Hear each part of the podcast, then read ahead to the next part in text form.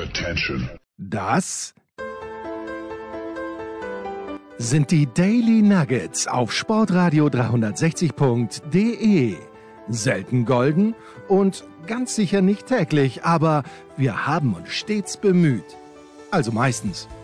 Nun gut, zu besonderen Anlässen, wie eben heute zum Thema Tennis. Die Daily Nuggets. Jetzt.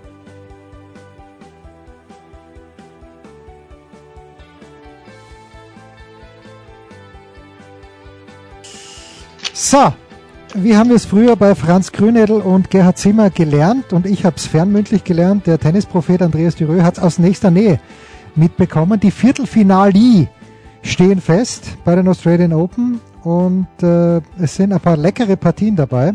Ein paar große Überraschungen hat es gegeben, darüber wollen wir plaudern. Zum einen in Wien mit dem Tennispropheten, mit Andreas Dürö. Servus Andi. Servus, ich freue mich auf die Leckerlis und auf Oliver Fassner. So ist es. Gleich anmoderiert. Servus, Oliver. Hallo, grüß euch, ich freue mich auch Natürlich auf euch. auch auf dich, lieber Jens. Ja, da, da freue ich mich jetzt, wenn sich alle auf mich freuen. So. Ähm, ja, womit wollen wir beginnen? Ich habe eine interessante Statistik gesehen, dass erstmals seit Roland Garros 2012, also vor zwölf Jahren, die vor knapp zwölf Jahren, die sechs bestgesetzten Männer tatsächlich das Viertelfinale erreicht haben. Und bei den Frauen ist ja zumindest in der oberen Tableauhälfte alles, alles offen, möchte ich sagen. Andi, fangen wir mit den Frauen an. Äh, man sagt, Ja, das ist, das ist eh gut. Ja, Ja, das bitte. ist eh gut, weil da, da bin ich gleich bei einer anderen Statistik, die mir schon aufgefallen ist, nach, nach, äh, also nach zwei Runden natürlich, weil nämlich da bei den Damen, wenn ich nicht ganz falsch liege, nur noch fünf Gesetzte drinnen waren. Und das ist dann schon eine ganz andere, wie du immer so schön sagst, Gemengelage als bei den Herren. Ja? Und, und äh, ja, was, was soll man, wo möchtest du, wo ich möchte mal ansetzen, vielleicht beim oberen Tableau, wo zwei Spielerinnen rausgeflogen sind. Die eine hat davor Brisbane gewonnen, nämlich Elena Rybakina und die andere Iga Swiatek. Ja, ich habe sie als Siegerin getippt, obwohl ich mir nicht ganz, mir war nicht ganz wohl dabei, aber beim United Cup fand ich, hat sie schon sehr gut gespielt, zum Großteil, nicht immer. Und dann spielt sie so eine knappe zweite Runde gegen Daniel Collins, die sie eigentlich schon verlieren muss und wird dann von Linda Noskova ja, rausserviert am Ende des Tages, fand ich. Also, ja, im dritten Satz ist nochmal knapp geworden. Äh, Andi, ich weiß nicht, oder wollen wir gleich den Oliver nachlassen, ranlassen, der ja dem Spiel von Iga Swiatek äh, nicht ganz so wohlwollend gegenübersteht wie ich. Na, lass mich zuerst nachlassen, dann kann der Oliver drauflegen. Bitte. Unbedingt. Ja. Las nach. Bei den Damen, naja, sicher, damit ist eh alles schon gesagt, äh, weil jetzt sind wir wieder bei dem, bei dem ewigen Thema, hat die Favoritin mehr verloren? Ja, ist überhaupt irgendjemand noch zu Recht Favoritin? Äh, wenn, wenn dann individuell dieser jemand oder jemandin, damit ich jetzt nicht falsch gendere, ja, äh, entpuppt als, als quasi außer, außer Wettkampfform oder ich weiß nicht, wie ich sagen soll, halt diese, diese Shot Selection auch schlecht ist und man sieht, dass die irgendwo erstarrt. Das war ja dann auch der Fall in diesem Wahnsinns-Tiebreak bei der Frau Rybakina, das hast du auch schon erwähnt, mir ist die Gegnerin entfallen. Anna Die, Blinkova. der ist, danke, der ist dann zugefallen, sage ich jetzt einmal ganz frech. Aber dieses, dieses Match Tiebreak war schon spannungsmäßig vom feinsten Niveau, mäßig natürlich gar nicht, weil, weil da hast du gedacht, das, das mag keine so richtig gewinnen. Also da hat man schon gesehen, ja, auf der anderen Seite, wir sind noch, wir sind noch bei, bei diesem oberen Tableau, also möchte ich da jetzt nicht vorgreifen. Die einzige, die für mich bis jetzt unantastbar wirkt, ist die Frau Goff gewesen, Nona. Aber die ist ja unten. Ne? Ja, kommen wir dann zu. Oliver. Ja, ich meine, also letztlich ist es doch so, wir müssen gar nicht mehr drüber nachdenken, ob es die große Favoritin äh, Schwiontek selbst verloren hat oder die, äh, die Gegnerin gewonnen hat, weil sie ja normalerweise, hast du ja schon gesagt, Andi, die ist ja gar nicht mehr drin im Turnier, normalerweise in dieser dritten Runde. Wenn das alles ganz normal läuft, dann kann es schon gegen Cannon knapp werden. Die halt diesen ersten Satz nicht gewinnt, aber da auch schon, finde ich, mindestens die bessere oder die gleichwertige Spielerin war. Der, die sieht man halt nur an, der fehlt halt noch tatsächlich Matchpraxis, die hatte ja auch zuletzt nicht immer äh, die Top-Matches und auch nicht die Top-Form und es ist ja außerdem aus anderen Gründen auch nicht immer gut gegangen. Also das heißt, das war Glück für Schwiontek, dass sie da durchkam. Im ersten Satz, wenn sie den ersten Satz verliert, glaube ich, fällt es schon schneller auf, dass sie nicht so ganz selbstbewusst in dieses Turnier gegangen ist. Warum, das muss sie selber wissen. Und dann kommt halt Collins und normalerweise kann Collins das nicht, also das, das darf Collins nicht verlieren. Ähm, aber es ist halt dann so, dass wenn man der Schwiontek so einen kleinen Finger reicht, dann reißt sie halt an der Hand und dann hat sie sich halt geholt. Aber dass sie, dass sie dann gegen Noskova rausfliegt, klar, das ist dann in der, in der Konsequenz schon überraschend, weil normalerweise müsste man sagen, jetzt hat sie dann diese zwei schwierigen ersten Runden überstanden. Und Noskova hatte ich jetzt nicht als so eine extrem gute Aufschlägerin in Erinnerung. Deswegen, ähm, ja, also für mich äh, hat sich früh angezeigt, dass sie rausfliegt, aber als sie nicht rausgeflogen ist, hat es sich dann nicht angezeigt, dass sie rausfliegt. Ihr versteht das sicherlich. Hm. Ja, Linda Noskova nur dazu, die hat ja letztes Jahr zu Beginn des Jahres, ich glaube in Adelaide war es, das Finale erreicht, war dann in der Weltrangliste auf Platz 60, aber natürlich als das, äh, das Entry-Ranking gefragt war für die Australian Open, war sie eben nicht unter den Besten, also hat keinen Platz gehabt, musste Quali spielen und ist in der ersten Quali-Runde rausgeflogen bei den Australian ja. Open. Und ich dachte echt nach diesem Saisonstart, dass sie, dass sie besser vorankommen würde. Jetzt steht sie im Viertelfinale, natürlich auch, weil äh, Elina Svitolina ja, was eingefahren ist im Buckel. Und ähm, ja, was schade ist, weil ich äh, irgendwie wäre das eine schöne Story gewesen, vielleicht auch schon ein bisschen abgelutscht jetzt, weil wir es schon, schon öfter erzählt haben. Aber ja, das ist das obere Tableau. Äh, Eins noch schnell ja, bitte, bitte, zu, zu, zu wenn, ja. wenn, ich, wenn ich darf ich frage mich halt tatsächlich, wir haben, das ist ja unser Lieblingsthema und auch zu Recht, wenn ich so lange schon mit einer festen Psychologin arbeite, die so lang auch schon immer in meiner Box ist, bei jedem Turnier dabei ist, Daria Abramowitz.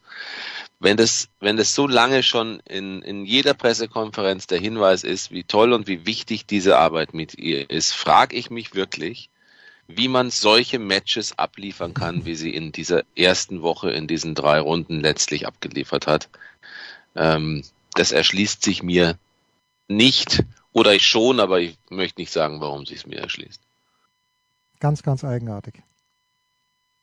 Arena Andi? Sabalenka, äh, Andi hat dich nicht überzeugt.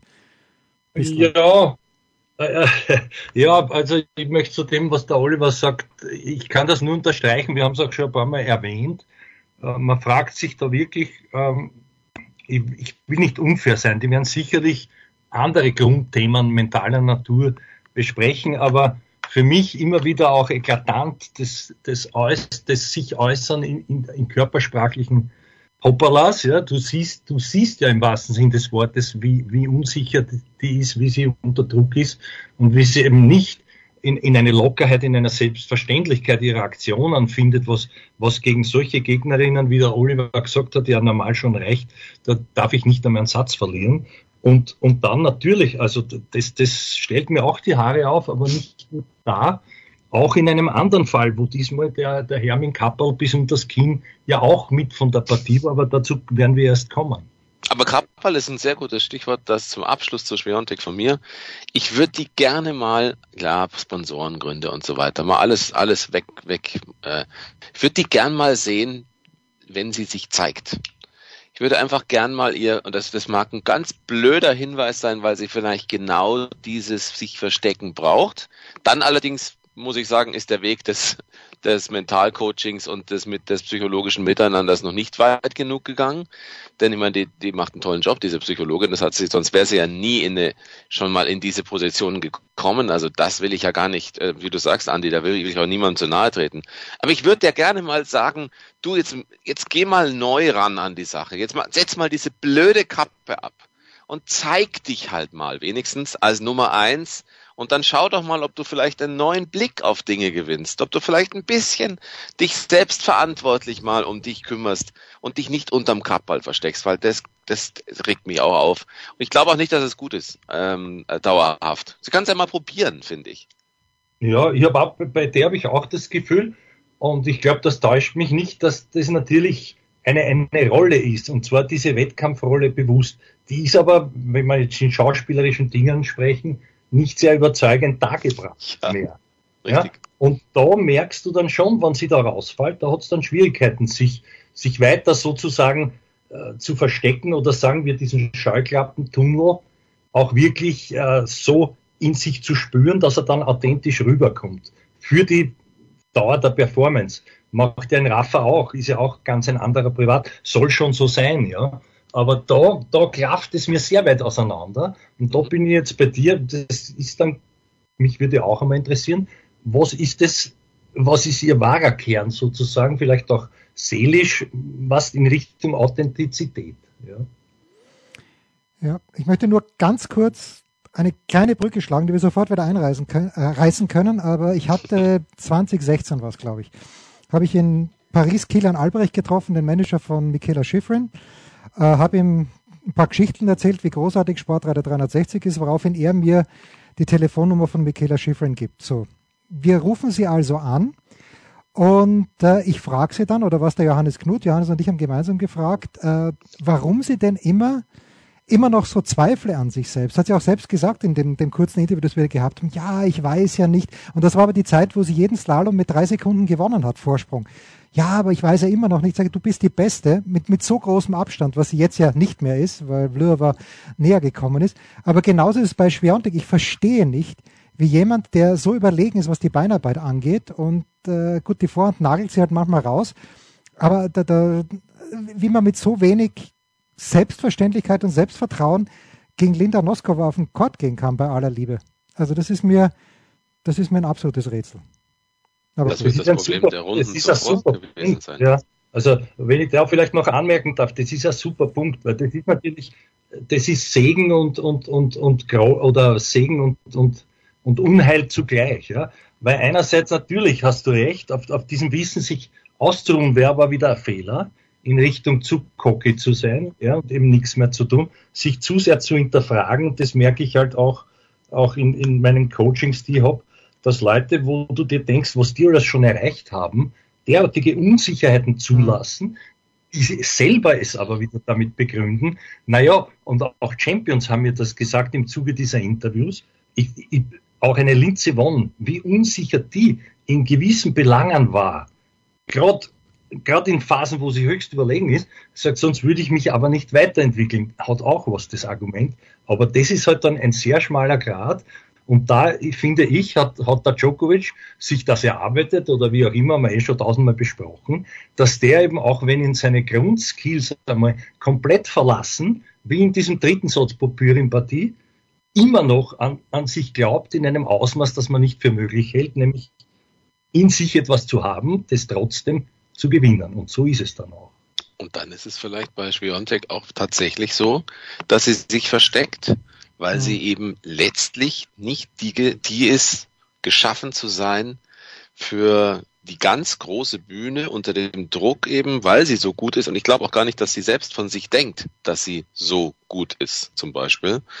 Ähm, das heißt, da konnte schon eine Diskrepanz sein, dass sie sich x-fach hinterfragt, aber auch nicht immer gut hinterfragt und das ein bisschen überdreht und, und, und überdenkt alles. Und ich bin jetzt auch nicht der Meinung, dass sie zuletzt immer so gespielt hat, dass sie wirklich von sich hundertprozentig überzeugt sein könnte, weil da wackelt schon ein bisschen was. Äh, und Beinarbeit hin oder her, die kommt aber ja auch vom Kopf.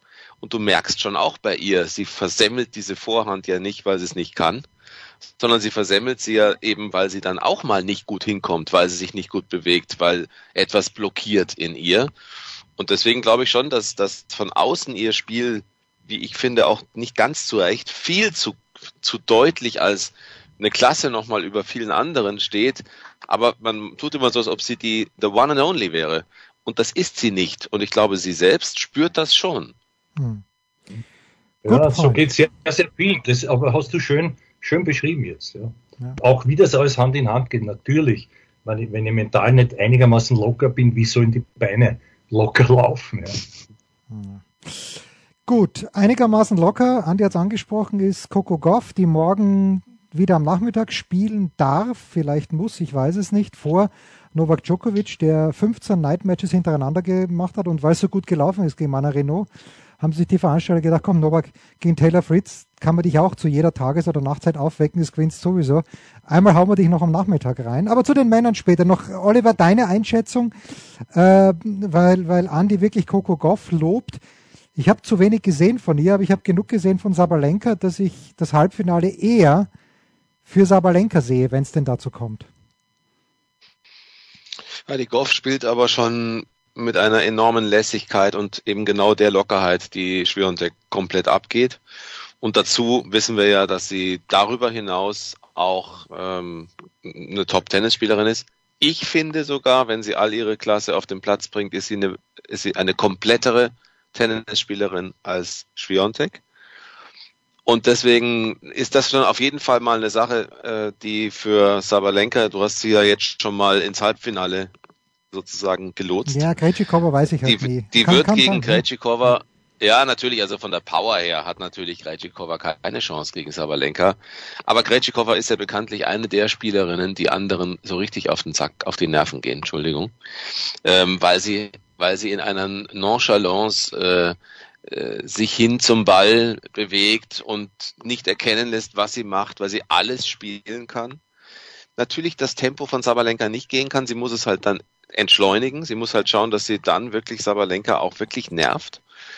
Und äh, das, ich traue ihr das schon zu, äh, partiell. Ob es wirklich komplett reicht für, für einen Sieg, das wäre natürlich schon ein Riesending.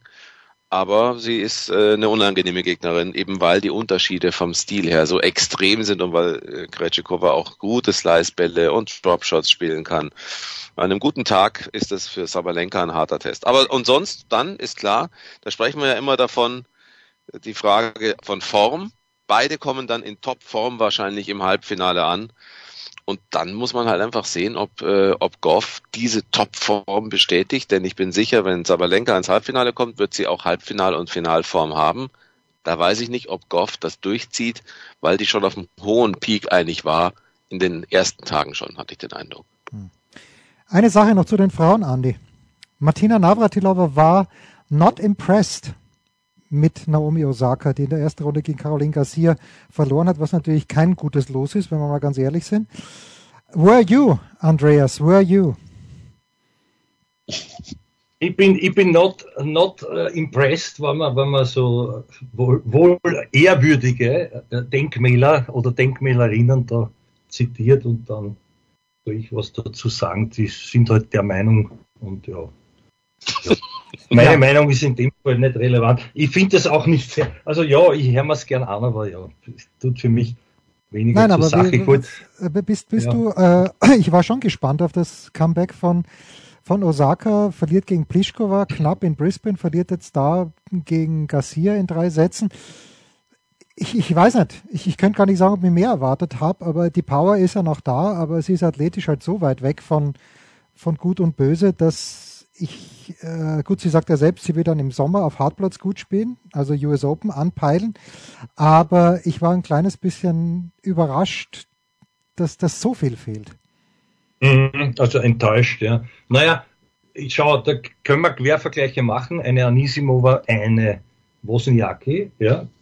Die eine kommt zurück, hat ein bisschen Affetten, die, äh, also nicht nur am Körper, sondern, das sagt man in Österreich so, Affetten heißt, äh, die, die hat halt auch Fortune gehabt, nämlich die, das Fräulein Anisimova, wie man noch sagen darf. Und, und ist halt dann auf einmal dritte Runde, glaube ich, oder, was, Ja, oder vierte, weiß ich. Ja, dritte Runde und, und wird das dann als ein gelungenes Comeback hingestellt, ja oder nein? Im Sinne dessen, dass sie ja schwere mentale Probleme hatte, glaube ich schon. Auf der anderen Seite bin ich jetzt auch wieder unfair, aber das ist halt so. Wenn ich nicht hundertprozentig fit bin, auch sichtlich körperlich nicht, dann darf ich mir nicht zu viel erwarten. Ich weiß die Erwartungshaltung nicht von der, von der Osaka, aber da fällt's halt, da fällt's halt auch vorrangig einmal dort, fangt's einmal an. Und äh, ja, wer war jetzt die dritte, Entschuldigung, jetzt, ja, die Bosniake wie selber ein Spiel, ich glaube, dass die fit ist, aber es ist halt vielleicht bei den Damen einfacher, da und dort nur einen Satz einer abzunehmen, aber Wunderdinge zu erwarten in solchen Fällen, das ist für mich dann doch zu hoch gegriffen, ja. da weiß ich jetzt auch nicht, was, was jeweils wirklich die individuellen Erwartungen sind. Es ist schön dann auch bei der, bei der Caro, dass sie da mit Kind und Kegel und Garten das Leben dort genießt und die alle einen Spaß haben. Aber ob sie deswegen da hingefahren ist, bezweifle ich. Das Gute vom Tennis her ist natürlich Bosniaki nicht mehr in der Lage, das Tennis der jetzt aktuell erfolgreichen Spielerinnen in irgendeiner Weise dauerhaft zu gefährden oder in, in Unruhe zu versetzen. Schön gesagt, auch völlig richtig, mal ein Satz, vielleicht mal ein Match bei einem Turnier. Ähm, das sieht doch alles noch gut aus. Das ist äh, durchaus schön anzusehen, aber es ist natürlich nicht mehr das dynamische Tennis von heute.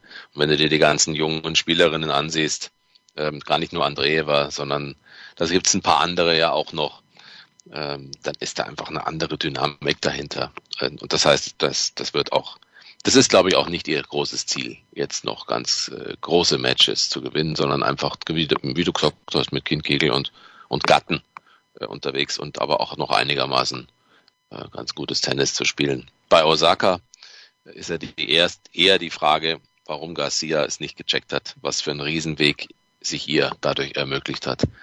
Ich finde eigentlich gar nicht Osaka enttäuschend sondern ich finde viel enttäuschender, dass Garcia danach rausgeflogen ist. Und das ist halt auch typisch ein bisschen Garcia. Das wäre, hätte ihr Turnier werden können. Mit so einem Sieg reinstarten, dann gegen Frech bei aller Liebe, kann sie gewinnen. Ist ja auch jetzt nicht ganz abgezogen worden. Aber wenn man sieht, wie sich dieses Draw überall immer wieder geöffnet hat, da gibt's halt welche, die nutzen das.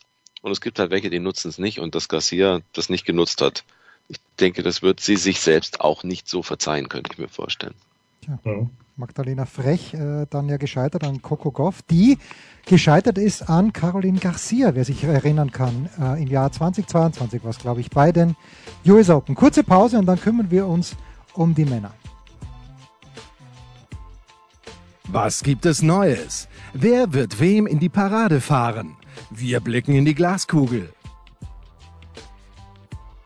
Ich war jetzt kurz versucht, in das Wespennest zu stechen. Ich habe es nicht gemacht. Als nämlich Oliver den Namen Mira Andreeva genannt hat, war ich wirklich geneigt, Wunderkind zu brüllen. Hab's nicht gemacht. Und das wollen, das wollen wir, das wollen wir auf keinen Fall hier aufarbeiten. Nein, nein, nein, nein, nein, nein, nein. So, die Männer. Also, Novak Djokovic gegen Taylor Fritz. Äh, ja, mir fehlen die Worte. Ist wie Bayern München gegen Werder Bremen. Da wissen wir, es kann nichts passieren. Der Sieg steht schon fest von Djokovic. Ich glaube, die Favoritlage ist sogar noch deutlicher. Dann haben wir oben Yannick Sinner gegen Andrei Rublev. Morgen die, die, spätere Partie, die späteste Partie, die letzte Partie am Dienstag. Äh, ja, habe ich eine Meinung dazu. Im untere, unteren Tableauhälfte Hubi Hurkacz, der eine positive Bilanz hat gegen Daniil Medvedev. Ähm, haben beim Grand Slam, glaube ich, in Wimbledon gespielt, wenn ich es richtig gesehen habe. Nee, nein, nein, äh, jedenfalls sehe ich, ja, kommen wir gleich dazu. Und ganz unten Alexander Zverev gegen Carlos Alcaraz. Andi, ähm, welches Matchup ist für dich das, wo du sagst, äh, spannend, da weiß ich nicht so recht. Mhm. Ja, ich wollte zuerst noch mit ein paar persönlichen Enttäuschungen beginnen. Der eine muss, muss, muss der Rune sein, ja, die eine. Die andere ist der namentlich unweit entfernte, auch vier Buchstabenträger. und zwar mit Doppel-U, der Herr Rüd. Und, und dritte ist mir jetzt entfallen, weil der Oliver so, so nett lacht. ja, ist auch wieder mit, mit Doppel-U, und zwar der Rusuvari, oder ist Doppel-O, weil irgendwas ist doppelt. Das U ist weil, doppelt. Weil der, finde ich, der hat, der hat die Chance in einer bisherigen Karriere liegen lassen gegen den Medvedev. Und da ist jetzt natürlich schon wieder spannend, und den Medvedev möchte ich nicht ganz vergessen, weil, oder ist der, wo man schon ausgeschieden hat? Nein, nein, nein, nein, der spielt gegen Hurkacz, der spielt gegen Hurkacz. Ja, das ist, das ist die, das ist die nominell, finde ich, unattraktivste Partie, ist gemein, aber ich sage halt so. Äh, trotzdem glaube ich, dass jetzt sich, auch da durchwurschtelt, aber überzeugt hat mit keiner.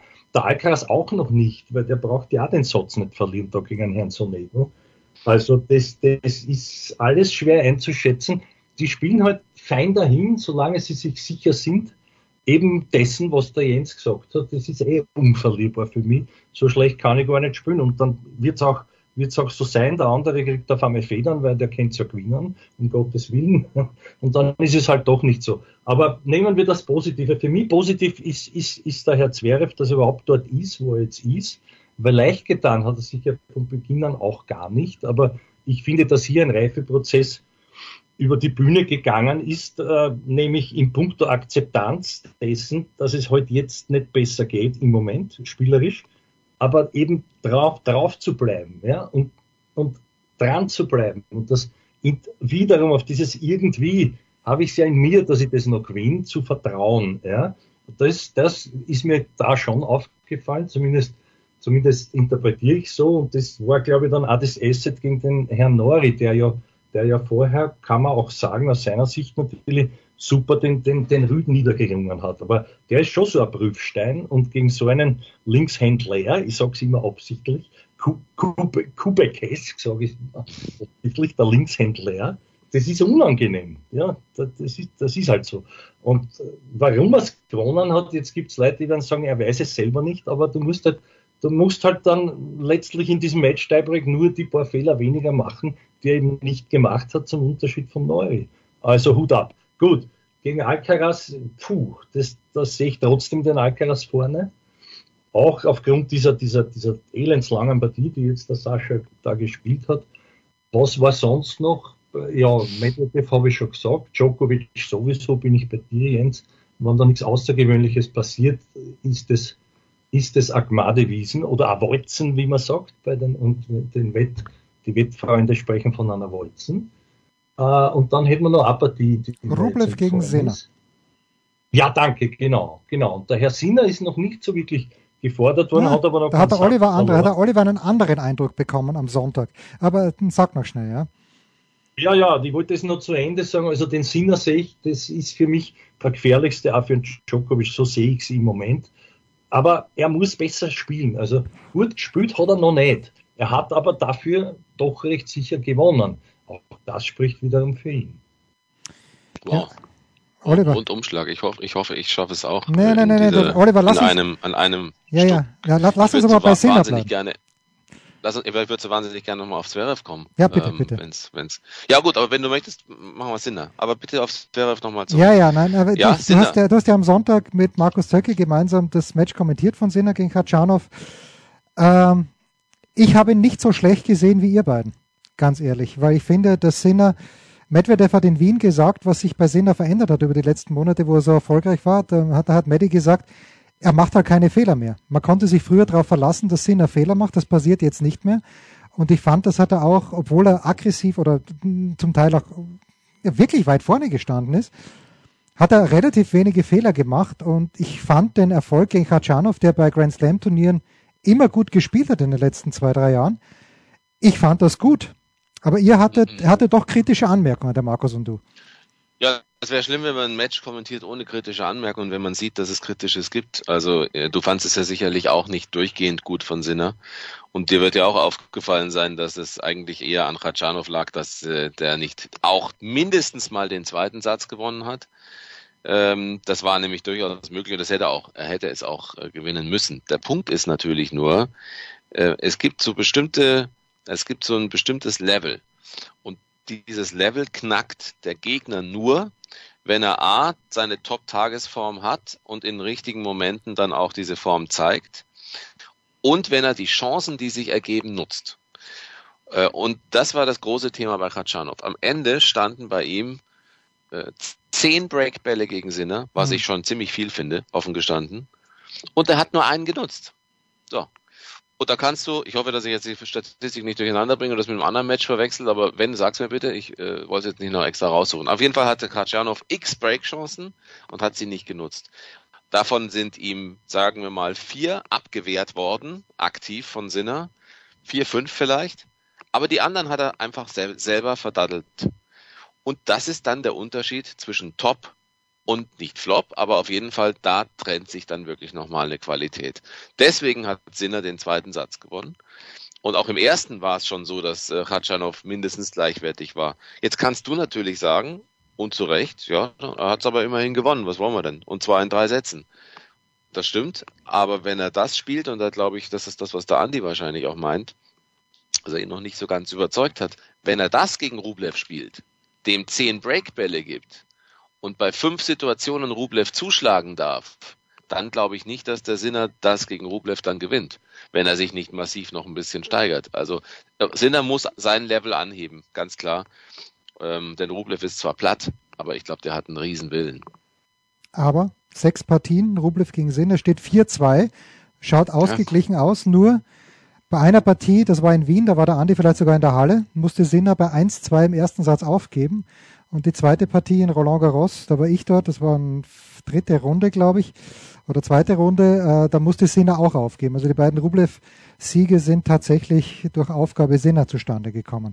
Andi, magst du dazu ja. was sagen oder geben wir dem Oliver das Feld ja. für Zverev? Na, du zuerst bitte, Andi. Ja. ja, ja, gern. Wir kommen dann noch zum Zverev. Aber das, das ist schon was, danke, dass ich da jetzt noch äh, was dazu sagen kann. Ähm, für mich ganz einfach von der Psyche her, egal, dass der eine vielleicht explosiver spielt, ja, und, und dass der zugegebenermaßen dann, wenn er in solche Situationen käme, was man erst sehen muss, gegen den Sinner, die vielleicht äh, kaltschnäuziger verwertet hier und da, aber das ist halt auch einer, der, der, der seine Psyche noch immer ganz schlecht im Griff hat, weil wenn der Herr Deminauer nicht eingeht, wovon ich den Eindruck hatte, es muss nicht sein, aber ich glaube, der ist eingegangen.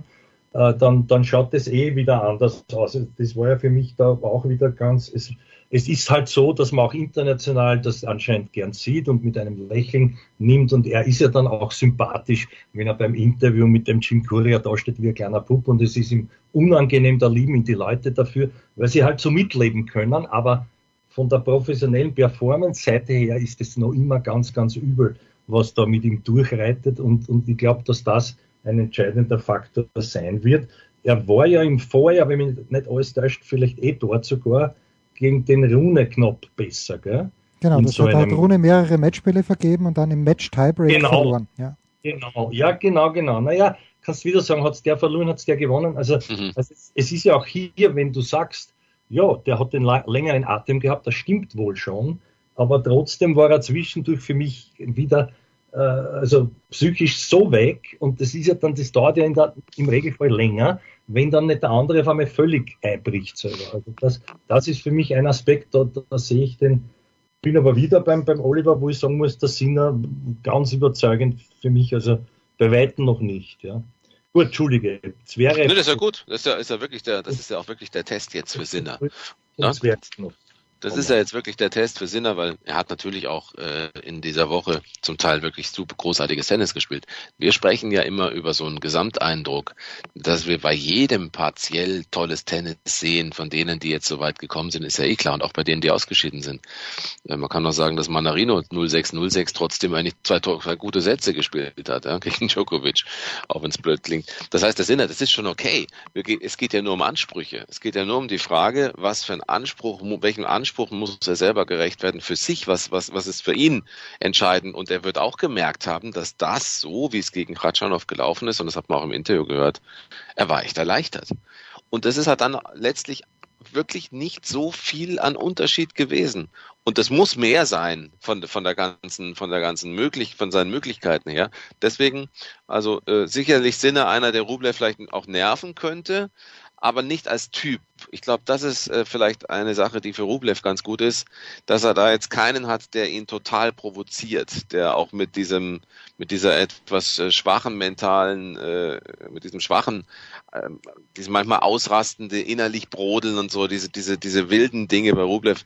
Ich glaube, damit wird äh, Sinner nicht spielen. Äh, deswegen, das ist, glaube ich, ganz gut für, für Rublev. Aber wird man sehen. Zverev, muss ich sagen, kann ich nur eine Statistik, also zwei Dinge. Erstens, äh, ich habe es mir auch ausführlich angesehen und dann am Ende auch noch kommentiert. Das heißt, ich habe ab vierten Satz mir äh, diese Partie dann gegeben. Davor mal reingeschaut. Es war der, mit der beste Nori, den es je gab bei einem Grand Slam Turnier. Er hat sich verändert. Es ist eine Transformation, die er mit dem, diesem Stephen Haas äh, äh hingelegt hat in seinem Team, den er sich geholt hat im November, um offensiver, aggressiver zu werden. Und das war er. Also Nori kann hochzufrieden aus dem Match rausgehen, auch wenn er es verloren hat, denn es gibt nur ein Ding, was er sich ankreiden lassen muss und das ist, er hat einen desaströs schlechten Tiebreak, Match Tiebreak gespielt. Mhm. Alles andere war großartig zum Teil. Und wirklich ein, ein neuer Norrie auf einem neuen Weg nachgegangen, vor ans Netz, in den Platz gestanden. Viele Dinge, die wir lange von ihm so in der Qualität nicht gesehen haben. Also da sind alle auch ganz begeistert, glaube ich, in England von, von seinem Auftritt. Und Zverev hat sein 31.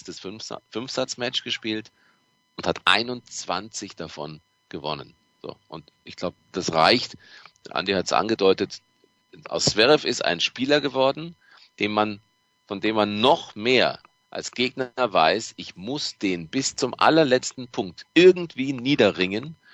Und selbst wenn es für mich super läuft, irgendwann kann der wieder zurückkommen.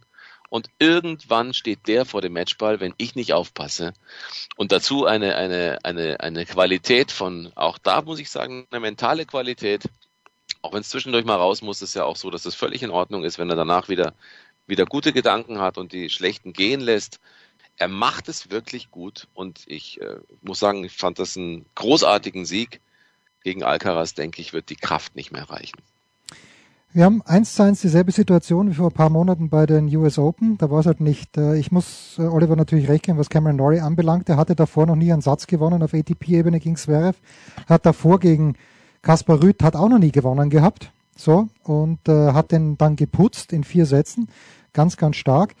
Aber bei den US Open hatte Zverev im Achtelfinale gegen Sinner fünf Sätze gespielt, war dann mehr oder minder platt. Alcaraz kommt pardon, relativ ausgeruht rein. Alcaraz heute gegen Kesmanovic ähm, nicht mal zwei Stunden. Nicht super, aber halt effizient. Und ich glaube, es wird halt wieder das ein ähnliches Spielchen werden. Ähm, Best of Five. Ich glaube, dass Alcaraz das gewinnen wird. Und ähm, er hat viel weniger Tennis gespielt. Ne? Also ja. er ist einfach viel frischer. Ja. Das, das, Und hat auch das kann bei fünf Sätzen schon nochmal eine Rolle, ja. wenn es soweit käme, eine Rolle spielen.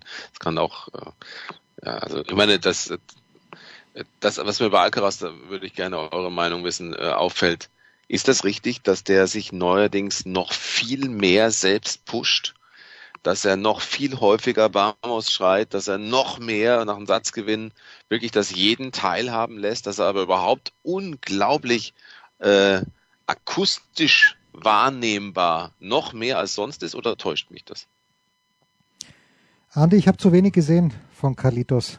Ja, ich, ich wollte gerade sagen, schau, das, ich glaube, das ist so ein bisschen, ja, ein, ein sich selbst, ja natürlich, ein, ein nach außen getragen, zur Schau stellen eine Selbstsicherheit, die aber so drinnen in dem Ausmaß nicht vorhanden ist. Sonst müsste das ja nicht nach außen mhm. noch, noch plakativ verbringen. Immer in Anbetracht, welcher Gegner steht denn da drüben. Und da ist es dann schon so, dass ich würde das auch so sehen, wie glaube ich du, geschätzter Oliver, dass das halt dann einmal, wenn es wirklich sauer eng ist, mache ich das klar, aber muss ich das schon machen, wenn? Also das ist für mich genau. wieder auch eine, eine bewusstes, ein bewusstes, aber da sind wir auch bei einer psychologischen Geschichte, die ja auch äh, propagiert wird, fake it till you make it. Also mhm.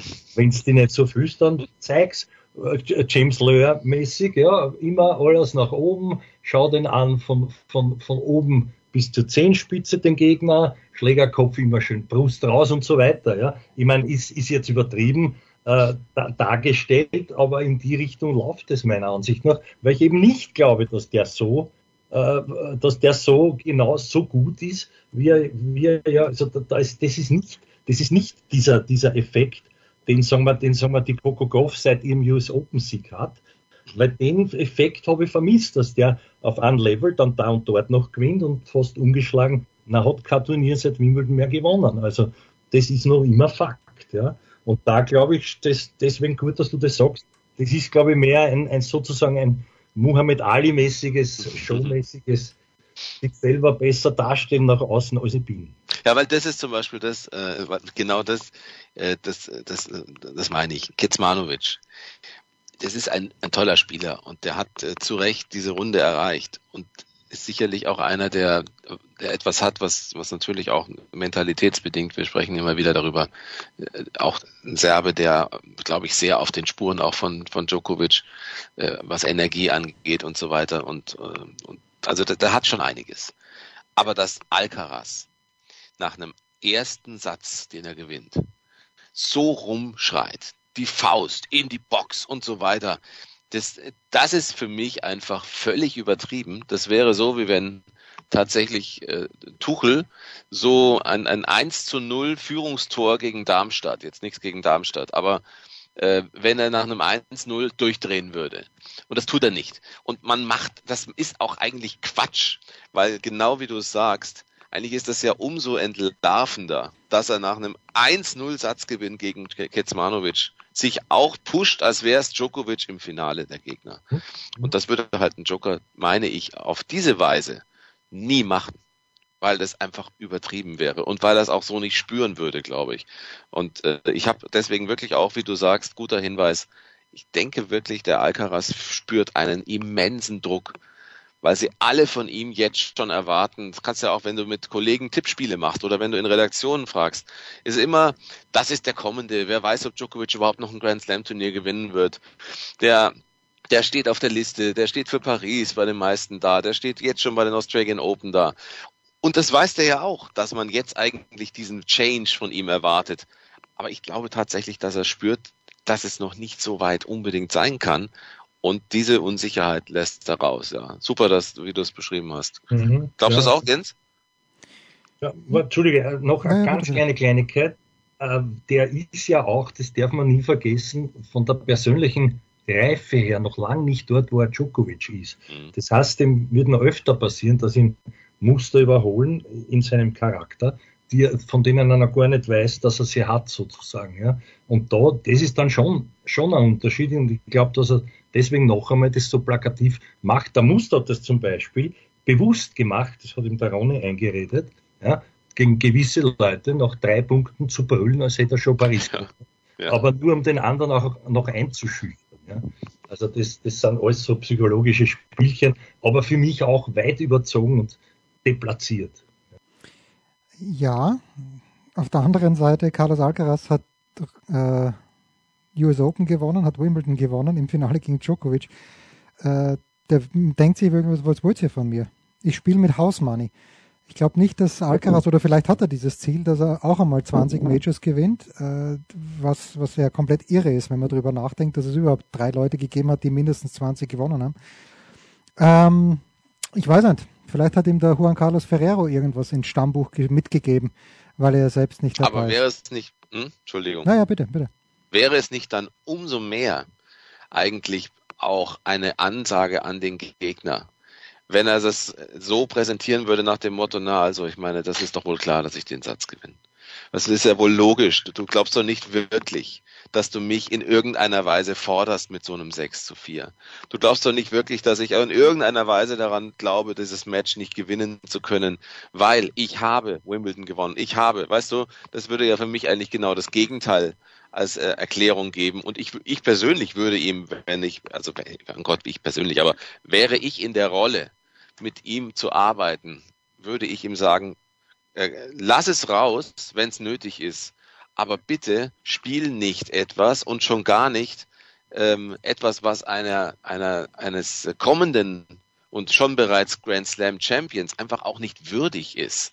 Das darf gar nicht das Thema sein für ihn. Das muss selbstverständlich für ihn sein, dass er Kecmanovic gegen den, den ersten Satz gewinnt. Weil dann wird der Gegner viel eher denken, Ah, okay, ja, jetzt habe ich alles gegeben, der geht zu, seinem, zu seiner Bank und das ist doch letztlich das, was die Champions immer ausgemacht hat. Es nicht zeigen und damit eigentlich ist es noch viel provokativer, als zu sagen, ja, ich habe dir den Satz abgenommen. Ja, was ist das? Das ist ja eigentlich ein Irrsinn psychologisch. Ein Irrsinn, diese Aktion. Ich möchte einen, einen doch sehr besprochenen Aspekt aufs Tapet bringen, der nicht untergehen darf. Weil warum nicht? Weil der Herr Kyrgios ganz begeistert gleich den Djokovic auch unterstützt hat bei dieser Kontroverse mit dem Publikum. Wie habt ihr das gesehen? Oder wollen wir es nochmal beschreiben für die, die es vielleicht nicht mitbekommen haben? Beschreib's doch mal. Muss ich das machen, oje. also, ich weiß den Zeitpunkt nicht mehr. Jedenfalls gab es jemanden im Publikum, der permanent anscheinend wirklich aushöhlenderweise an das Nervenkostüm des Djokovic aus nächster Nähe sozusagen an, angeknackst hat, weil er, weil er ihn eh lang ignoriert hat. Ich weiß nicht, was der alles gesagt haben soll, aber dann kam es zu dieser, äh, zu dieser Konfrontation, wo der Djokovic eben hingeht zur Bande und so vermeintlich fünf Meter zu irgendjemandem da hinauf sagt, na stell dich und komm her jetzt und dann sagen wir es ins Gesicht. Und, und der Kyrgios daraufhin ganz begeistert, nichts gegen euch, Oliver, aber ich höre mir halt, hören wir halt auch sehr gern die englischen Kollegen, englisch sprechenden Kollegen. Super gern, klar. Ja? Und, und, und da war das schon interessant, wie der Kyrgios ihm gleich die, die, die, die Lanze bricht und ja, und wenn du willst, dann, dann fangen wir den gemeinsam und was für eine Frechheit und so weiter. Oder war das dann überreagiert auch? Also dann, so, was der Djokovic ja wieder kann, was mich persönlich begeistert, hat auch nur der McEnroe kennen, dass wenn er sowas da sozusagen anzettelt und dann alles rauslässt an Aggression irgendjemandem gegenüber und er damit auch seinen Ärger aussehen hat lassen, wirklich besser weiterspielt. Ja? So quasi als Zeichen der ganzen Welt. Auch haben wir ja schon oft gehabt, das ganze Stadion kann mir sozusagen den Buckel runterrutschen. The more you whistle, the better I play, haben auch andere schon demonstriert, aber das hat er halt, ja. trotzdem hat mir das irgendwie nicht, nicht gefallen, die ganze Situation von ihm. Ja. Jetzt hast du es gesehen? Ich habe es dann auf den sozialen, in den sozialen Medien kurze Ausschnitte gesehen, Say to my face. Ja, also ganz ehrlich, der Djokovic regt mich nicht mehr auf. Der, vielleicht braucht er, der, vielleicht, ich habe keine Ahnung, warum er das macht. So ist er halt als Typ und er ist erwachsen, er ist 36 Jahre alt und äh, vielleicht ist er mal wirklich so auf die Nerven gegangen, dass irgendwann mal raus muss. Also ich, ich, weiß es, ich habe also hab keine Deutung. Okay, also ich meine, wenn wir von Curious sprechen, dann weiß man ja auch, was ja, wie dem mitgespielt wurde. Ja wie, wie dem mitgespielt wurde, ja, und das ist eben genau das Problem. Er, er, ist der Idiot, aber er kann sich und muss sich in Stuttgart beispielsweise, als er gespielt hat, aufs Übelste, aufs wirklich äh, Stilloseste, aufs Asozialste beleidigen lassen aus dem Publikum. Und dann gibt es den Schiedsrichter, der vielleicht die Anweisung hat, äh, zu sagen, ja, ist äh, noch, ich weiß es nicht, also äh, für mich ist so, Curious hat, ist die eine Seite, es gibt Aktion, Reaktion. Völlig klar. Aber wenn man diese Art von Beleidigungen, die auch aus dem Publikum einfach nicht kommen dürfen. Das ist eine Frechheit. Das sind, das sind, es war unverschämt zum Teil, wie Kyrios beleidigt wurde. Und nicht nur in Stuttgart. Wenn man das zulässt und danach, weil Kyrios einmal sagt, bitte, was soll das? Ihn zum Opfer, zum, zum Täter macht, das geht nicht. Das ist für mich das eine, mit das allerletzte gewesen, in allen Situationen, in denen Kyrios wirklich versucht hat, ruhig zu bleiben mal und sich dann hat solche Sachen sagen lassen müssen. Und wenn, wenn Djokovic äh, sich dauerbeschallen lassen muss von irgendeinem Idioten und ich möchte nicht wissen, was der dem alles gesagt hat und dann mal, äh, mal sagt, so jetzt reicht's mir, dann ist es eigentlich ja, fast für mich eine, Form, eine Form ja, von, ist für mich eine Form von Stärke, eben weil er danach noch besser spielt. es ist einfach so, es muss raus. Und dass nicht ein anderer kommt und sagt, okay, wir entfernen diese Person jetzt hier. Dass er sich darum kümmern muss, dass die Spieler sich um gerechtes, äh, gerechte Behandlung kümmern müssen. Das ist doch der Fehler bei der ganzen Geschichte. Also so also, sehe ich es. Ja, Moment, ein Wort zu Kyrgios. Ja. Ich war beim Halbfinale in Stuttgart, Kyrgios gegen Andy Murray. Das, die Hütte war voll. Ja. Kyrgios hat vor versammeltem Publikum einen Balljungen dermaßen erniedrigt erniedrigt. Sowas habe ich noch nie gesehen. Also das, das war sowas von peinlich und dann begibt er sich ständig in die Opferrolle. Also Kyrgios, sorry, da, da, da gibt's immer, gibt's immer zwei Seiten bei ihm. Und nach dieser Geschichte in Stuttgart, ja. wo er immer so tut, als ob er der, der Heilsbringer wäre und wie, wie, also wie er diesen Balljungen fertig gemacht hat, okay. vor seinen ganzen ja, Kollegen jetzt. und vor dem Publikum, das war, das war absurd. Ja, völlig okay, dass du das so sagst und das ist auch nichts, wo, wofür ich ihn gut finde. Ähm, aber ich finde, wir sollten die Fälle trennen. Das eine ist das mit dem Balljungen, das andere ist Stuttgart, Halle etc. pp. Ähm, es geht mir nur darum, und ob du den jetzt magst oder nicht, sollte, finde ich, dabei keine Rolle spielen. Spielerinnen und Spieler dürfen nicht beleidigt werden aus dem Publikum, schon gar nicht dauerhaft. Und wenn die Spielerinnen und Spieler, die beleidigt werden, dann die Bösen sind, weil sie sich äh, beschweren und mal was rauslassen, dann stimmt was nicht. Das ist mein. Ja, mein nee, das habe ich aber kein, mit, mit dem, was Djokovic gemacht hat, überhaupt kein Problem. Warum denn? Ja, soll er machen. Jetzt Pause.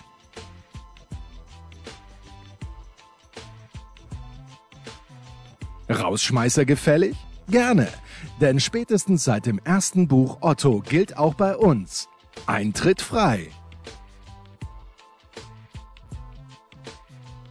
Ja, äh, es bringt ja nichts, wenn wir jetzt Mitarbeiter der Woche wählen. Äh, mein Vorschlag wäre, dass wir vorausschauen, wer am Wochenende äh, die Pokale hochhalten wird. Und ich lehne mich so weit aus dem Fenster und sage, dass insgesamt drei deutsche Spieler innen die Hand am Pokal haben werden. Ich glaube, dass Tim Pütz und Kevin Krawitz das Männerdoppel gewinnen. Und ich glaube, dass Laura Siegemund mit Barbara Krejcikova das Frauendoppel gewinnt. Bei den Männern gewinnt Djokovic, bei den Frauen gewinnt Sabalenka. Und das ist alles, was ich dazu zu sagen habe. Andreas. Super, das ist ein, ein guter Ansatzpunkt. Ich, ich würde trotzdem gern jetzt schon, naja, na, nein, vielleicht habe ich dazu aber dann keine Gelegenheit. Also für mich ist der eigentliche Mitarbeiter der Woche, der keiner ist, der Herr Bobana mit seinen bald 44 Jahren, der, wenn er das Viertelfinale noch gewinnt, was ich für sehr wahrscheinlich halte, dann Nummer eins der Weltrangliste im Doppel. Nummer eins bitte sein wird. Ja? Und das freut mich deswegen so, weil er fast schon mein biblisches Alter um, um 20 Jahre sozusagen noch, noch drunter ist, aber schon so ausschaut, als wäre er so alt wie ich. Das ist sehr gemein, ich weiß, aber in dem Fall, also das ist mein eigentlicher Mitarbeiter der Woche, den es nicht gibt. Der andere ist, ist, ist weniger, weniger äh, humorvoll geladen, ist der Herr Ellen Mills, der leider verstorben ist, der Wimbledon-Legende, äh, Oberschiedsrichter. Ja. Ansonsten, ja, und jetzt zu meinen Tipps. Na gut, ich sage Coco Golf. Und zwar sage ich das deswegen, weil ich schon für mich weiß und ich glaube auch sie weiß das, dass normal gegen die Sabalenka nicht viel gewinnen wird. wird. Ich finde, da hängt alles an, an Sabalenka in diesem in diesem vorweggenommenen Finale. Und dann werden wir sehen, also, also ich sage mal Goff. Dann wer, wer war noch? Ja, Siegemund auf jeden Fall. Da bin ich bei dir. Ähm, dann haben wir noch, gibt es da der Mix? Ich habe keine Ahnung, wer ja, spielt. Es wird was geben. Das haben wir auch noch nicht. Das lassen wir aus. Gut. Dann, also, also Herrendoppel sage ich einmal Bobana, muss ich jetzt sagen, weil ich den schon so hoch lobe. Und dann, dann hätten wir noch äh, Damen, habe ich schon gesagt. Naja, Djokovic als logischer, ja, Djokovic, aber ich bin mir nicht ganz, ich weiß nicht, ob nicht der Singer dem das Haxel steht. Auch wenn das jetzt gegen, gegen alles spricht, was wir bis jetzt gesehen haben. Aber ich glaube, dass auch hier, wie bei den Damen, für mich fällt die wahre Entscheidung schon im Halbfinale. Last Word für Oliver Fasnacht. Ja, ist schon, ist schon auch nicht ganz so einfach, stimmt schon. Ja, ich äh, denke, Djokovic wird, äh, wird auch wird's gewinnen. Ist langweilig, aber ich sage es trotzdem. Der einzige, der ihn wirklich äh, fordern könnte, ist tatsächlich für mich Medvedev. Mein Tipp vor dem ich glaub, Turnier. Der, vor dem ja, ich glaube, ja. dass der, ja, das, ich glaube, dass der tatsächlich sein Top Tennis noch nicht gezeigt hat. Und ähm, obwohl ich, also Hurkacz hat wirklich toll gespielt, beide Matches, aber Medvedev, glaube ich, hat sein, seinen Topform noch nicht gezeigt. Ich tippe sogar darauf, dass er ähm, ein Alca, also auch Alcaraz schlagen würde. Und bei den Damen ist es äh, tatsächlich so, wie gibt es wirklich nur, eigentlich, eigentlich gibt es nur diese beiden. Ich würde sozusagen dem Namen Jastremska einen gewissen Charme nicht absprechen. Hm. Also hm. wenn die das gewinnen würde, weil jetzt sind wir ja trotzdem auch an einem Punkt, an einem Punkt, an dem wirklich, wir gehen jetzt in die entscheidenden Matches und Jastremska hat Azarenka geschlagen und Azarenka war bis zu dem Zeitpunkt echt gut. Und ich, ich sehe halt in ihrem Draw, sehe ich erstmal nichts, was sie aufhalten müsste. Sie ist auf der Routenseite. Also ich könnte ihr, könnte sogar sein, dass sie ins Finale kommt. Und wenn die mal im Finale ist, und es nicht unbedingt Zabalenka ist im Finale, dann glaube ich tatsächlich hätte sie eine Chance. Aber äh, seriöserweise sage ich jetzt trotz allem Zabalenka. Jens, bevor, Entschuldige. Hm? Jens, bevor du jetzt schließt, berechtigtermaßen, habe ich an dich noch die Frage, wieso bist du jetzt nicht mehr so von Medvedev überzeugt wie vor dem Turnier? Naja, hat gegen Alcaraz hat er schlechte Bilanz. Äh, gegen Hurkacz hat er eine schlechte Bilanz. Äh, gegen Vori, wie du gesagt hast, hätte er rausfliegen müssen. Er quält sich halt. Ähm, ich glaube auch im Finale, dass das Matchup für ihn fast besser ist als für Alcaraz. Das habe ich allerdings vor dem US Open Finale auch geglaubt, wo ich immer noch glaube, den zweiten Satz, wenn er diesen Passierball macht, den zweiten Satz gewinnt, hat er eine Chance, weil Djokovic, aber das sind, sind lauter Konjunktive. Und es ist halt so, der Djokovic erfindet dann halt immer noch irgendwas. Irgendwas, irgendwas ist immer noch da, wenn es eng wird. Und alle wissen das, die gegen ihn spielen. Mhm. Alle kriegen dann, alle machen sich dann irgendwann Gedanken, ja, was, was packt er jetzt noch aus? Es ist nicht nichts Unschönes, wohlgemerkt, sondern einfach, dass er halt dann Bälle erläuft oder einmal mehr öfter zurückspielt und dann wird ein rechtschaffen, einfacher Smash verschlagen. Irgendwas passiert immer. Und äh, ich würde es mir wünschen, ich, ich liebe den Maddie. Heute auch wieder dieses Interview mit Courier, wo er erklärt hat, warum er so weit hinten steht beim Aufschlag. Das ist so ein, ein, ein wunderbarer, intelligenter, humorvoller, es ist einfach großartig, der Medvedev. Mhm. Aber ich glaube halt, dass, äh, dass es Djokovic gewinnen wird. Ich äh, finde auch, dass er super damit umgegangen ist mit dieser Frechheit, mit der Nachtsession, ja. Äh, das ja, hat er schon gut gemacht, finde ja. ich. Also deswegen, da ist er für mich schon wie ein Champion aufgetreten. Ähm, deswegen, also den, der, der hat seinen Top-Tennis noch nicht gezeigt. Und äh, was er kann, wissen wir alle. Lass mir ganz schnell noch sagen, ich glaube, im äh, Doppel wird es so sein, auch wenn Siegem und Krajcikova natürlich äh, absolut äh, den Titel gewinnen können. Ich denke, sie werden an Hunter und Siniakova scheitern. Oh, das wäre in der nächsten wär bitter, Runde. oder? Weil Siniakova, das wäre bitter für, für Sin ja, Siniakova, ja. ja gut, aber äh, diese Hunter ist die eins der Damen-Weltrangliste im Doppel und Siniakova, also beide an drei gesetzt. Das Doppel passt gut. Die sind da durchgeflügt auch zum Teil. Das wird ein super enges Match. Das wird ein, wird ein geiles Match, glaube ich auch. Bei den Herren, wie war das da? Also es, dafür holt sich Siegemund aber den Mixtitel mit Sander Gillet, mit dem Belgier, ähm, damit sie wenigstens da äh, hm. den Hand am Pokal haben darf, glaube ich. Und bei den Herren, äh, lass mich schnell mal schauen. Ja, es wird, glaube ich, wirklich auf ähm, Bobana und Ebden rauslaufen, denke ich auch. Also dann hat, hat Andi seinen Lieblingssieger. Da schauen wir heute mal. Wir schauen mal. Schauen wir heute. Ich glaube, du in aller Bescheidenheit für uns drei gesprochen, mache ich mich jetzt unsympathisch. Es ist bei uns schon ein bisschen so wie Djokovic je länger das Turnier wird, umso besser werden wir auch.